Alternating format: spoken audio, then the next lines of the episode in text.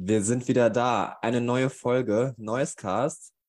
Wir haben gerade schon einen Song gehört von unserem Gast, den wir heute haben. Hier ist wieder Sebastian, ähm, um das kurz zu erwähnen. Und ja, wie habt ihr schon, ihr habt schon gehört, es ist heute wieder ein bisschen was anderes, glaube ich, als man das vielleicht so gewohnt ist von unserem Podcast oder was man vielleicht auf Pretty Noise so liest und ähm, hört. Aber das können wir gleich erstmal besprechen. Ähm, der Künstler ist Livo, wirklich Namen Julien. Julien? Julian, hi. Julian, genau. Ja, und er ist heute hier. Hi. Ja, moin. Schön, dass ich hier sein darf. Ja, sehr gerne. Ich habe das gerade schon so äh, ganz vorsichtig ausgedrückt, so ein bisschen was anderes, als wir das sonst kennen. Ähm, es ist nämlich tatsächlich auch für mich ein bisschen andere Musik. Ähm, ich mag das gar nicht immer so, so genau einzuordnen. Aber ich wollte dich eigentlich erst fragen, wo ich dich überhaupt gerade erwische und wie es dir geht und wie gerade überhaupt so die, die Gemütslage bei dir ist. Wie geht's? Ja, also mir geht es soweit echt super, muss ich sagen.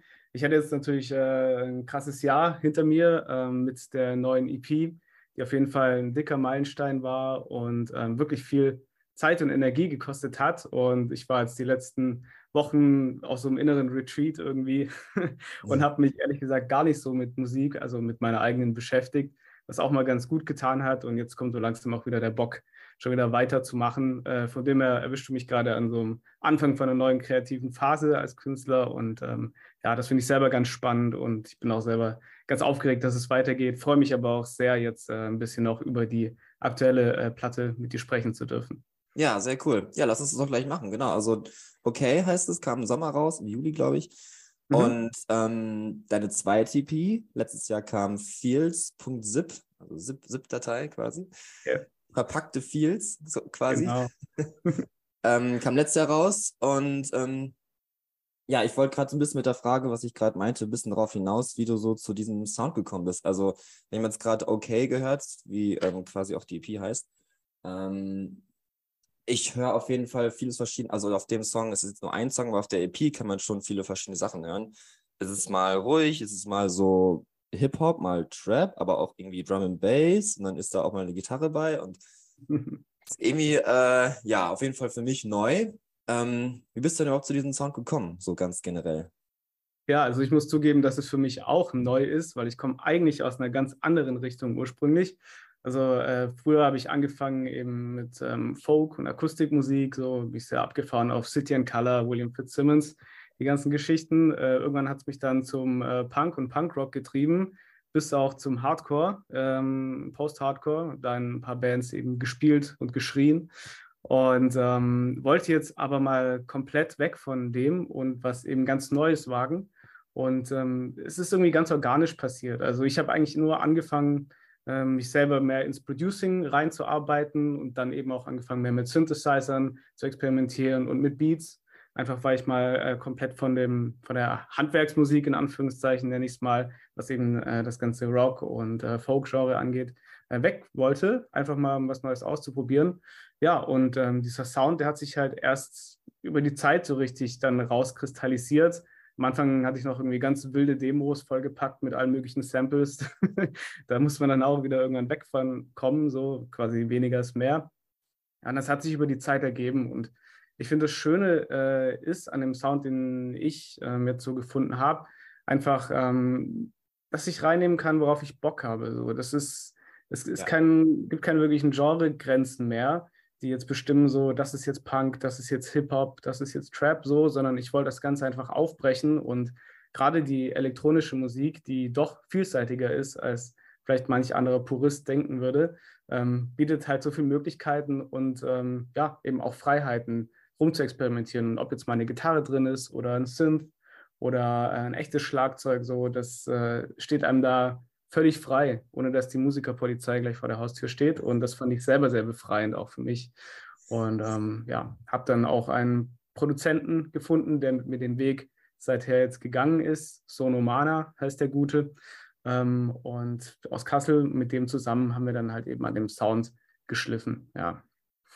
Ja, sehr cool. Ja, also ich bin auch kein Fan von diesem, das ist jetzt genau nur das oder genau nur das. Ähm, ich glaube, es gibt auch also doch, es gibt bestimmt Leute, die hören immer nur so dieselbe Musik, aber ich glaube, die meisten von uns sind ja, gucken doch mal links und rechts, was es noch so gibt. Und ähm, ja, das ist spannend, dass du sagst, dass du aus dem Hardcore kommst. Also das ist so meine Musik schon, Mhm. ähm, Punk Hardcore. Und auch da ist es ja immer wieder oft, dass die äh, Musiker da auch so noch teilweise Nebenprojekte haben, die dann auch das komplette Gegenteil von dem sind, was sie in, in der eigentlichen Band machen. also irgendwie so akustisch, akustische Solo-Projekte oder sowas. Ähm, was, was waren das dann so für Bands damals, die du gehört hast oder in welchen du auch gespielt hast? Vielleicht kennt man ja noch was oder welche Richtung genau hast du gemacht? Mhm.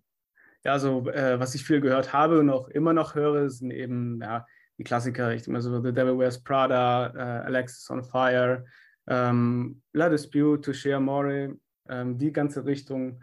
Ähm, aber auch Bring Me the Horizon. Also ich bin einer von den Fans, die alles geil finden, was Bring Me the Horizon raushauen und auch den Weg, den sie gehen, diese Entwicklung, die sie gegangen sind, das entspricht auch eben halt meiner Art, ähm, zu sagen, mutig sein, neue Dinge zu probieren, auf dem Weg vielleicht ein paar äh, alte Fans notgedrungen zu verlieren, was natürlich schade ist, aber man ist ja als Künstler nicht auf der Welt, um es allen Leuten recht zu machen, sondern ich finde als Künstler genau das Gegenteil, nämlich äh, auch mal anzuecken, anzustoßen, ähm, neue Dinge auszuprobieren und gerade Bring the Horizon sind auch jetzt für die neue Musik auf jeden Fall eine unglaublich große äh, Inspiration und äh, sowieso auch schon immer gewesen. Ähm, und was meine eigenen Bands angeht, ähm, gut, das, das hat früh angefangen mit, mit Dingen wie Simple Jack. Das äh, ist eher so in Stuttgart in, in der Lokalszene damals bekannt gewesen. Ähm, und so mein, mein Hauptding, was ich dann auch so während meinem äh, Musikstudium mit äh, Kommilitonen und Kommilitonen gegründet habe, war äh, Wind and the Wailer. Die Band gibt es äh, mittlerweile leider nicht mehr. Ähm, aber alle Bandmitglieder haben jetzt auch andere eigene spannende Projekte am Start. Und ähm, das, das war eigentlich dann quasi so die ähm, Band, die mich in der im Alternative Rock und auch im Post-Hardcore-Einschlag so mit am meisten geprägt hat und mit denen ich so am weitesten gekommen bin. Sehr cool. Ja, da bist du tatsächlich bei mir genau richtig. Solche Bands höre ich nämlich auch sehr gerne. Ähm, und ja, Bring Me ist ein gutes Beispiel. Die haben ja echt so damals, wenn man sich das von damals anhört und was die heute machen, ist ja schon so, man könnte fast sagen, zwei Bands, aber ähm, ich bin da bei dir, dass das, ähm, ja, man muss halt eben mit der Zeit gehen. Und es waren ja auch total viele Bands, die dann diesen, ähm, ja, diesem Trend gefolgt sind. Ähm, und das ist ja auch bis heute noch so geblieben und funktioniert ja auch. Also, und es gibt ja trotzdem immer noch die Bands, die so die klassischen, die klassische Musik von damals machen. Von daher, ähm, Ja, das stimmt. Ja. Und diese Sache, die reicht halt auch ewig zurück. Ne? Also, wo damals Bob Dylan angefangen hat, auf der E-Gitarre zu spielen, sind ja komplett alle ausgerastet und haben ihn verschrien. Der große Folk-Gott und Geschichtenerzähler spielt auf einmal elektrische Gitarre. Ja. Also, das, das wiederholt sich immer wieder. Und heute Ja. interessiert es keinen mehr, ob er jetzt mit der E-Gitarre oder mit der Akustik oder mit der Balalaika auf der Bühne steht. Ne? ja. Du hast gerade kurz erwähnt, ähm, Stichwort Musikstudium, das wusste ich tatsächlich vorher gar nicht. Ähm, kannst du kurz darüber was erzählen? Also, du hast Musik studiert oder Musikproduktion und was, wie Ja, hat dich ja. das dann äh, weitergebracht, selber Musik zu machen? Ja, genau. Das ähm, war in Mannheim äh, an der Popakademie. Ah, So. ja, okay. Und äh, dort habe ich im Bachelor äh, Gesang und Komposition studiert, also als Singer-Songwriter. Popmusikdesign hieß der Studiengang. Und ähm, ja, das war auf jeden Fall unglaublich bereichernd für mich. Und gerade dadurch bin ich tatsächlich dann auch erst wirklich so ins Producing eingestiegen. Und es war halt in dem Sinne eine unglaublich bereichernde Zeit, weil man halt so viele verschiedene talentierte Menschen sieht und mit ihnen spricht und auch Musik macht ähm, dass das unglaublich nochmal meinen Horizont eben erweitert hat. Mittlerweile gibt es ja auch Weltmusikstudiengänge. Ähm, das hat damals bei mir erst so leicht angefangen. Ähm, aber das hat auf jeden Fall auch nochmal meinen Horizont äh, krass erweitert. Und ja, das hat auch geführt, eben, dass ich mich eben auch mit dem Producing und den anderen Themen, die rund ums Musik machen, äh, eben passieren, beschäftige. Ja. Ja, auf jeden Fall. Da kommen ja viele Leute dann ähm, her, die irgendwie dann bei, also ich kenne viele, die sind zu Universal dann gegangen, nachdem sie da Pop Academy waren. Als ich auf dem Maifeld da mal war, da war ich auch mal in dem Gebäude. Mhm. Habe ich irgendeine, irgendeinen Vortrag angeguckt, angesehen, äh, angehört, so. ähm, ja, cooles Gebäude, aber viel mehr habe ich da leider ähm, da nicht mitbekommen. Es, ähm, ja, wann war dann für dich dann so der, der Zeitpunkt, wo du dann, nachdem du einen Volk gemacht hast, nachdem du äh, Hardcore gemacht hast und gehört hast und immer noch hörst, wann kam dann so, okay, jetzt mache ich das, was ich jetzt mache? Also wie ging das los? Man setzt sich da vielleicht irgendwie irgendwo hin und dann probiert man ein bisschen und dann irgendwann denkt man sich, okay, das ist es jetzt. Oder wie war mhm. das bei dir? Wie, hat, wie ist dann genau zu der Musik, die jetzt auf der neuen EP, ähm, ja, wie ist das entstanden? Ja, also das war ähm, tatsächlich so, dass es schon 2018 angefangen hat, äh, dass ich angefangen habe ähm, für ein neues, neues Solo-Projekt, wobei damals muss man sagen, das war noch nicht angedacht als Solo-Projekt, aber ich wollte eben was Neues ausprobieren, wie schon gesagt. Und äh, bin dann eben bei der elektronischen Musik gelandet und habe dort wild rum experimentiert.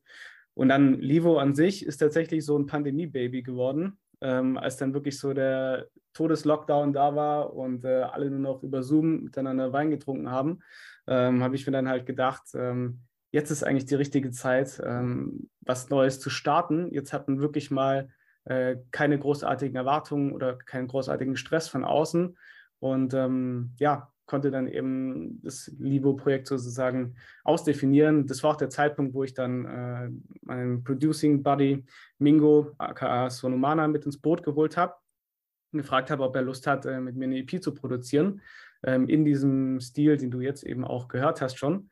Ähm, und dann haben wir tatsächlich die gesamte erste EP remote produziert. Also wirklich nur über Zoom-Sessions und ähm, ähm, immer dann eben versucht, möglichst latenzfrei irgendwie unsere äh, Songideen uns zu zeigen, was manchmal schon ein Pain war. Aber es hat tatsächlich auch wirklich gut funktioniert. Äh, und wir haben uns dann wirklich das erste Mal ähm, getroffen. Also wir kannten uns natürlich schon vor der Pandemie persönlich, aber das erste Mal wieder getroffen, als wir dann beim Mastering äh, der ersten EP in Frankfurt aufgeschlagen sind. So.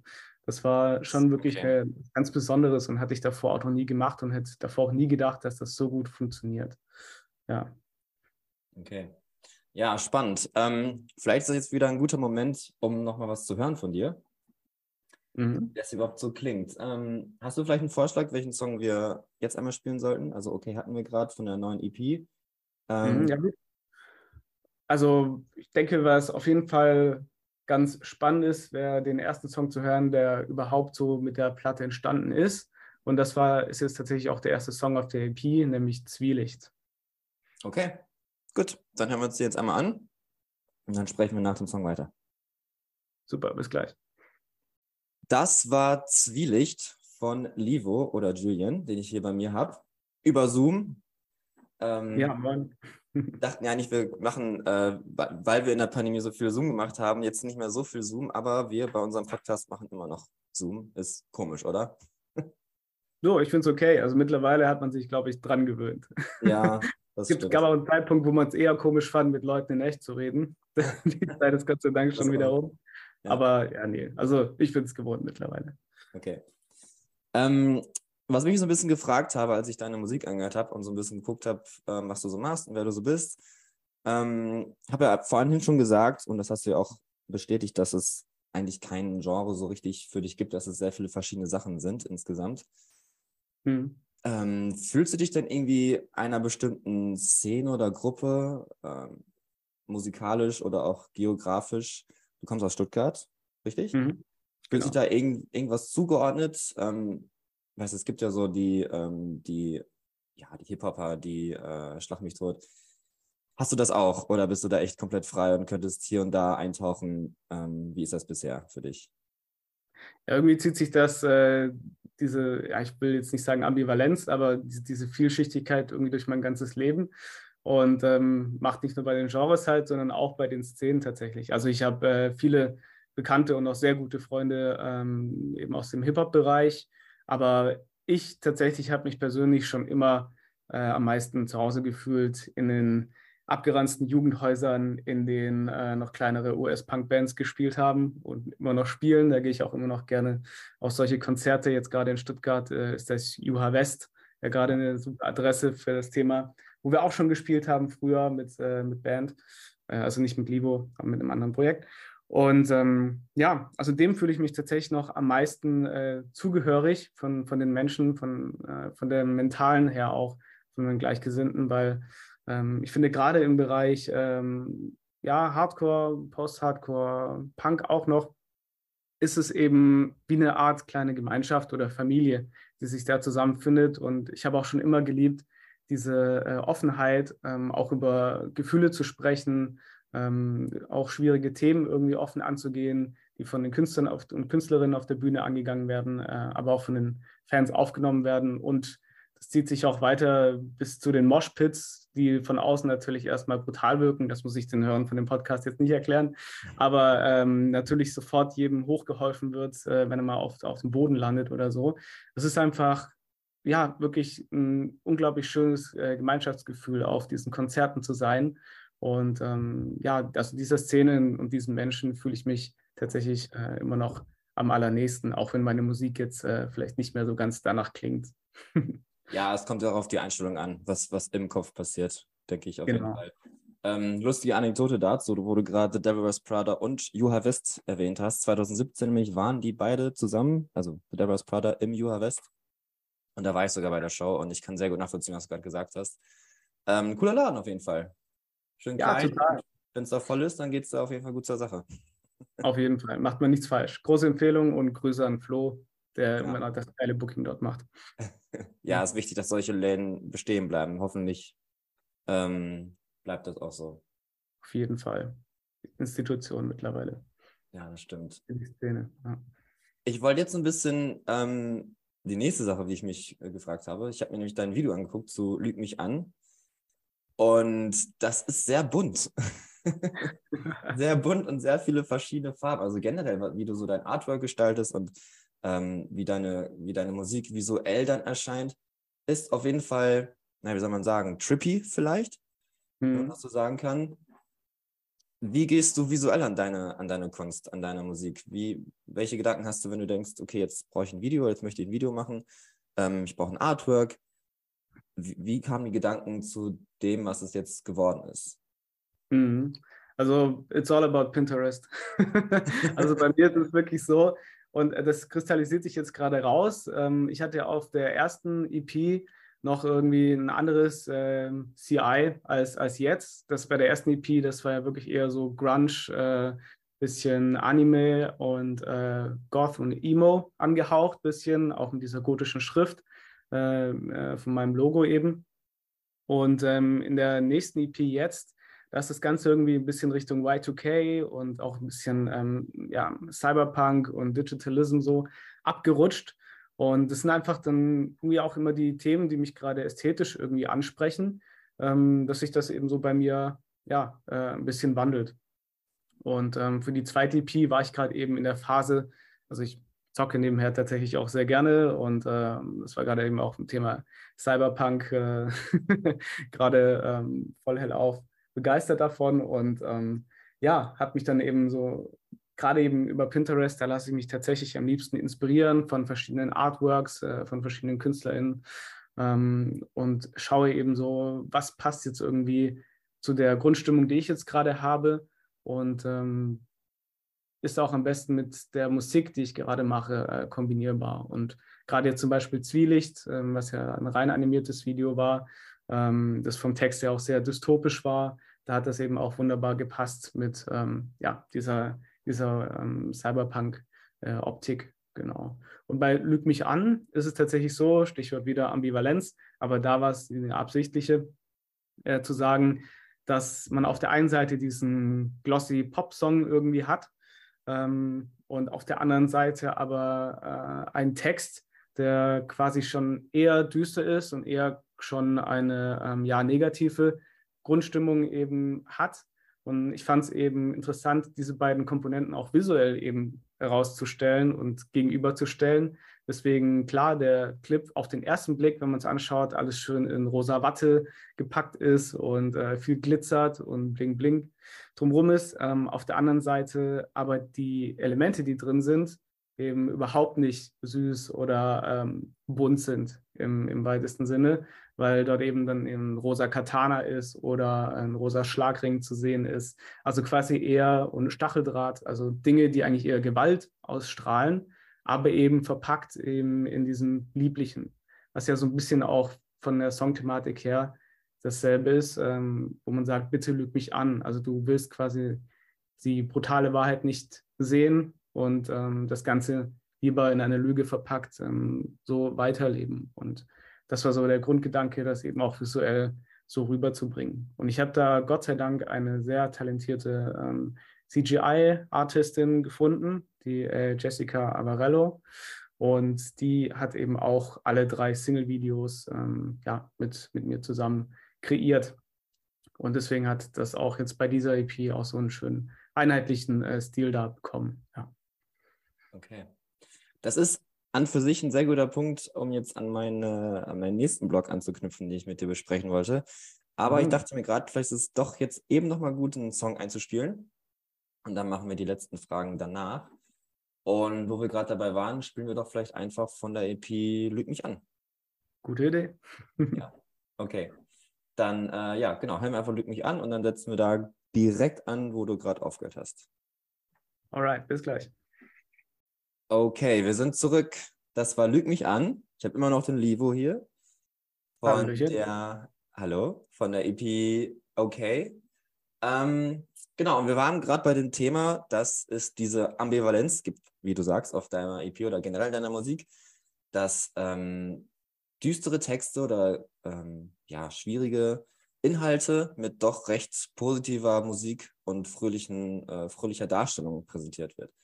Und das fand ich auch wieder spannend, weil ich habe da direkt an so Bands gedacht, also ganz früher zum Beispiel, ähm, wenn man mal genau hinhört, so Linking Park oder sowas, die haben ja eigentlich auch das gemacht. Ähm, das, ich glaube, es hat bloß keiner so richtig auf die Texte geguckt und mehr so die Musik gehört. Aber wenn man sich das mal durchliest, das ist schon echt heavy. Ähm, oder ich meine, auch 21 Pilots haben das auch sehr gut gemacht und haben so einen Kult um sich genau mit diesem Phänomen.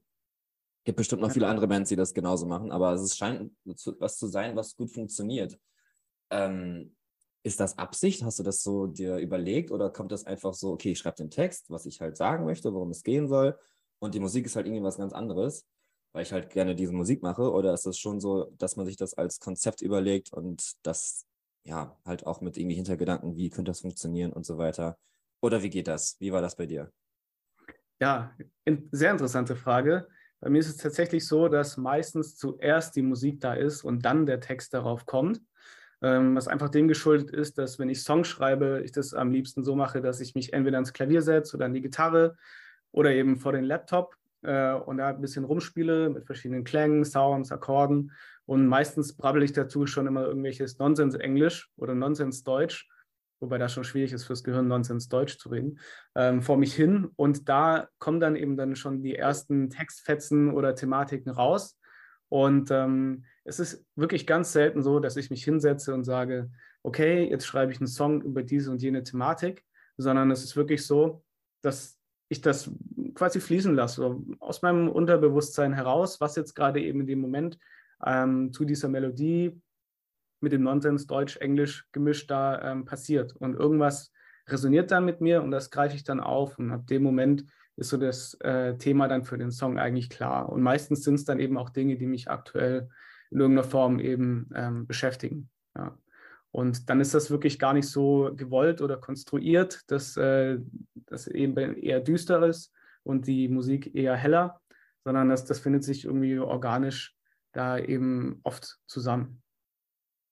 Okay.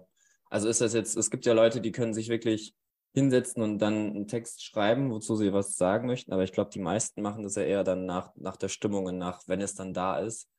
Ähm, ich weiß nicht, wie, wie kommst du an deine Texte ran? Sind das persönliche Erlebnisse, die du irgendwie verarbeiten willst? Oder ähm, beschreibst du auch andere Dinge? Vielleicht kannst du uns nochmal so ein bisschen deine, deine Songs erklären, für die, die es noch nicht so gut kennen. Ja, na klar. Also ähm, es ist tatsächlich meistens autobiografisch, sind meistens irgendwelche Themen, die äh, mich persönlich eben beschäftigen oder Dinge, die ich so erlebt habe.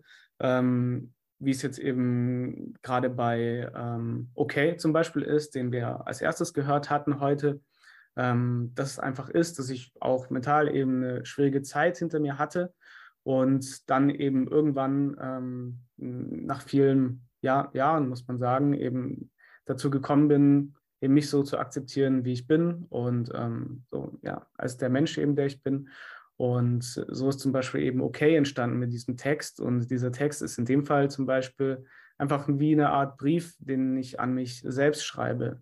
Wenn ich eben Dinge sage wie, es ist okay, so ich bin, wie ich bin, mal bin ich stark und mal falle ich hin. So, und diese, es hat auch immer irgendwas dann Reinigendes und irgendwas Befreiendes für mich, wenn ich das selber höre. Und ähm, wenn es mir mal wieder zum Beispiel nicht so gut geht, ich dann sehe, okay, Vergangenheitsliebe, Vergangenheitsstudien spricht mir jetzt gerade wieder Mut zu und du warst schon mal hier und hast das auch gepackt. Also es ist quasi auch immer wie ein bisschen eine Art äh, Therapie für mich und vielleicht ist auch das der Grund, weshalb ähm, die Tracks dann öfter eher ein bisschen düster sind, weil ich halt eben gerne Dinge, die mich belasten oder die nicht schön waren, eben so verarbeiten kann und in was Schönes umwandeln kann. So. Das ist für mich ein ganz wichtiger Punkt bei der Kunst und der Musik. Ähm, dann gibt es aber auch andere Tracks, wie zum Beispiel den letzten auf der EP, der da heißt äh, Weiter. Der war tatsächlich vom Text her thematisch äh, schon ein bisschen äh, im Voraus geplant gewesen, weil ich da einfach, als hätte ich es vorhergesehen, der ist schon älter, der Text, ähm, so eine Art Weltuntergang-Szenario vor mir hatte, in dem aber ähm, zwei Menschen sich gerade frisch verlieben. Und auch hier wieder Stichwort Ambivalenz. Ich merke gerade immer mehr, wie es sich durchzieht. Aber ich fand das äh, eine unglaublich schöne Grundthematik, zu sagen, so, ja, die Welt geht gerade unter, aber wir haben nur Augen für uns. Und ähm, ja, das ist natürlich dann äh, auch ein Ansatz, den ich dann manchmal verfolge, wenn ich eine schöne Idee habe, dann zu sagen, ich erzähle jetzt halt eine Geschichte über äh, ein Paar oder über, über Menschen und deren Gefühle. Ich bin generell ein sehr empathischer Mensch, muss ich sagen. Also ich leide und freue mich auch immer schnell mit anderen mit. Und ähm, das ist manchmal ein Fluch, aber eben gerade beim Songwriting auch echt ein Segen, ähm, sich dann eben auch in ja, fiktive Situationen reinzuversetzen und daraus dann eben schöne Texte und äh, hoffentlich schöne Musik äh, zu kreieren. Auf jeden Fall. Ja, das klingt, als wäre da sehr viel zu entdecken, nicht nur in deinen Texten, sondern wie wir fest, schon festgestellt haben, auch in deiner Musik ähm, was da alles so reingeflossen ist. Ähm, auch cool, dass du so offen sprichst, ist ja auch nicht selbstverständlich, ähm, das auch in deiner Musik behandelst. Hm. Was mich jetzt noch zum Abschluss interessieren würde, ist so ein bisschen, wie es jetzt weitergeht mit Projekt Livo und vor allem, wie das auch vielleicht live dann aussieht. Also du hast ja gesagt, du kommst gerade so ein bisschen aus so einer äh, Pause nach dem, nach dem Release und jetzt geht es wieder so ein bisschen los. Was ist denn dieses, es geht wieder los? Was kommt jetzt bei dir? Ja, also das nächste ist jetzt auf jeden Fall äh, noch weitere Tracks zu schreiben, ähm, damit eben, und das hattest du gerade schon angesprochen, auch äh, mal genügend beisammen ist, um äh, mal ein kleineres Set live spielen zu können. Das steht auf jeden Fall auch dick auf meiner Agenda für das äh, nächste Jahr. Gerade für die äh, Festivalsaison 2023 sind wir, also äh, mein Management und ich gerade äh, daran, jetzt mal langsam ans Booking ranzugehen. Und das ist insofern spannend, weil ich noch keine Band habe, mit der ich das Ganze live performe. Und das wird auf jeden Fall auch noch eine dicke Hausaufgabe, äh, die Songs entsprechend auch so zu arrangieren, dass das eben im Live-Setup äh, gut funktioniert. Also das ist, sind auf jeden Fall gerade so die zwei großen nächsten Steps, die ich gehen möchte. Also einfach noch mehr Songrepertoire ähm, zusammenstellen und das veröffentlichen aber gleichzeitig natürlich auch mir Gedanken machen um äh, ein Live-Setup und dann eben auch die ähm, Live-Performance und äh, ja, vielleicht eine kleine Tour, vielleicht ein paar Festival-Shows. Das wird sich jetzt alles in den nächsten Wochen und Monaten dann äh, noch mehr rauskristallisieren. Und dann habe ich noch ein äh, besonderes Projekt, dazu kann ich jetzt gerade noch nicht so viel sagen, ähm, aber da kommt auf jeden Fall im nächsten Jahr noch äh, was Visuelles, Spannendes auf uns zu. Aha, Okay, wir sind gespannt, was das sein kann. ähm, ja, okay, also ich ähm, wäre soweit am Ende mit meinem, was ich von dir wissen wollte. Wolltest du noch irgendwas loswerden vielleicht? Ja, ich wollte mich einfach nur noch mal kurz bei dir bedanken für das super nice Gespräch und mir auch mal die Chance zu Danke. geben, ähm, ein bisschen Background geben zu dürfen zu der Musik, weil man mittlerweile doch ja leider sehr dazu äh, animiert wird. Und das natürlich auch, ich mache das auch äh, bei Spotify einfach durch den Release-Radar durchzuswipen. Ähm, und ich finde gerade sowas äh, wie das hier als Plattform äh, haben zu dürfen, um ein bisschen tiefer gehen zu können in die Songs und denen dadurch vielleicht auch ein bisschen mehr Bedeutung und den Menschen ein bisschen Background dazu zu geben, wirklich eine super schöne Sache. Und äh, ja, dafür einfach genau. danke auch an alle, die zugehört haben und jetzt noch zuhören. Ähm, ja, dass ihr soweit durchgehalten habt und äh, hoffentlich jetzt ein bisschen Lust habt, äh, in meine Tracks reinzuhören. Ja, genau. Und die gibt es auf Spotify und auch überall anders. Ähm, Hört es euch an. Ich sage ja, vielen Dank, Julien. Ähm, viel Erfolg. Und genau, wir bleiben noch ein bisschen dran. Ich mache jetzt hier Recording Stop und dann, ja, alles Gute. Cool, danke. Dir auch. Mach's gut.